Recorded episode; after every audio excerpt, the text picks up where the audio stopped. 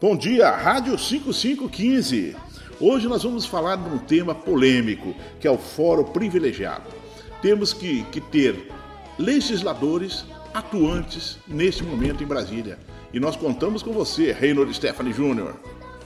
Em Brasília, eu vou defender o fim do foro privilegiado. Não faz sentido nós temos milhares de pessoas com foro privilegiado. E o foro privilegiado deve ser só para o que o parlamentar fala, porque é isso que o cidadão quer, que ele possa ir lá e defender as ideias de quem o elegeu. Mas para o resto, crimes comuns, improbidade, é, coisas erradas, tem que ser processado com qualquer cidadão.